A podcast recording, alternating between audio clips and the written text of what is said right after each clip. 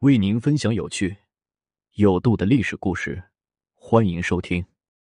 姚文元出狱后，坚持要与妻子合葬，墓碑刻了四个字，有何寓意？二零零五年十二月二十三日，四人帮主犯姚文元因患糖尿病不治身亡。此时距他刑满释放仅有九年之隔。随着姚文元的离世，有关四人帮的历史也随之没入尘埃。他作为四人帮中最后一个离世的人，身上仍然有很多未解之谜。一九九六年十月六日，在秦城监狱度过二十载牢狱生活的姚文元，被释放后才得知妻子金英早于一个月前病逝。时年六十五岁的姚文元出狱后做的第一件事情，就是为妻子寻找一处栖身之所，并做好了与亡妻合葬的准备。姚文元的晚年。是在湖州的一座民居中度过的。他用自己仅剩的九年生命，笔耕不辍的创作回忆录。他每个月都能领到四千块的特殊津贴，不过这笔收入基本上都被他用来卖书和报纸。生活中他一直都很低调，几乎不接受任何媒体采访。姚文元病逝之后，子女遵照他生前的遗愿，将他的骨灰放入亡妻的墓穴中。或许姚文元自知罪孽深重，为了不拖累后代，并没有在墓碑上刻上自己的名字，只刻下了“真理真情”四个字。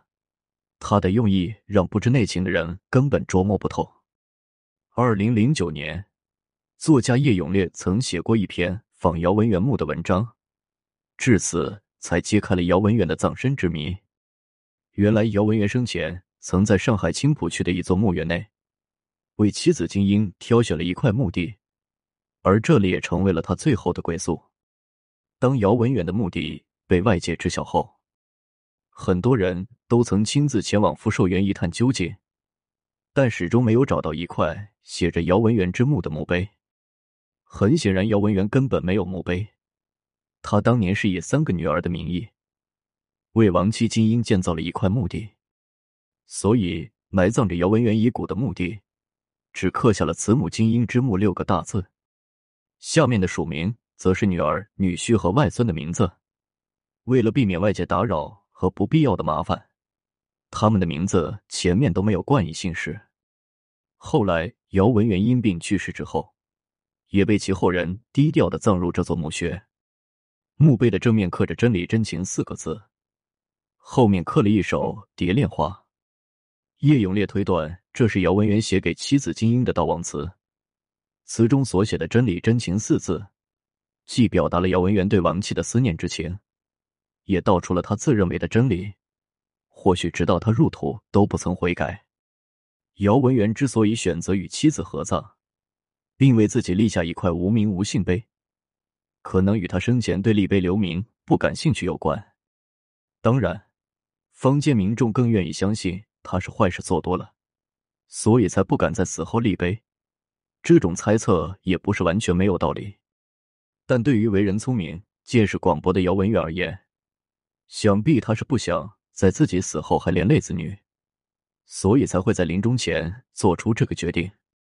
而外界根本不知道姚文元的妻子葬在墓园内，更不知道姚文元病逝后也葬于此地。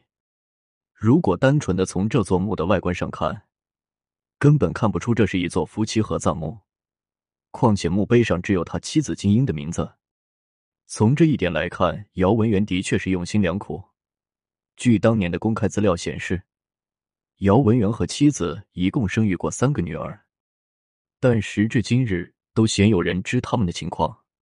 自古以来的阴谋家和野心家，一旦失去耀武扬威的舞台之后，都会特别忌惮死后不得善终。姚文元作为文革时期的御用棍子，非常清楚自己的下场，就算是死后，也可能被人挫骨扬灰，所以为了避免墓穴被毁，才不敢将自己的名字写在墓碑上。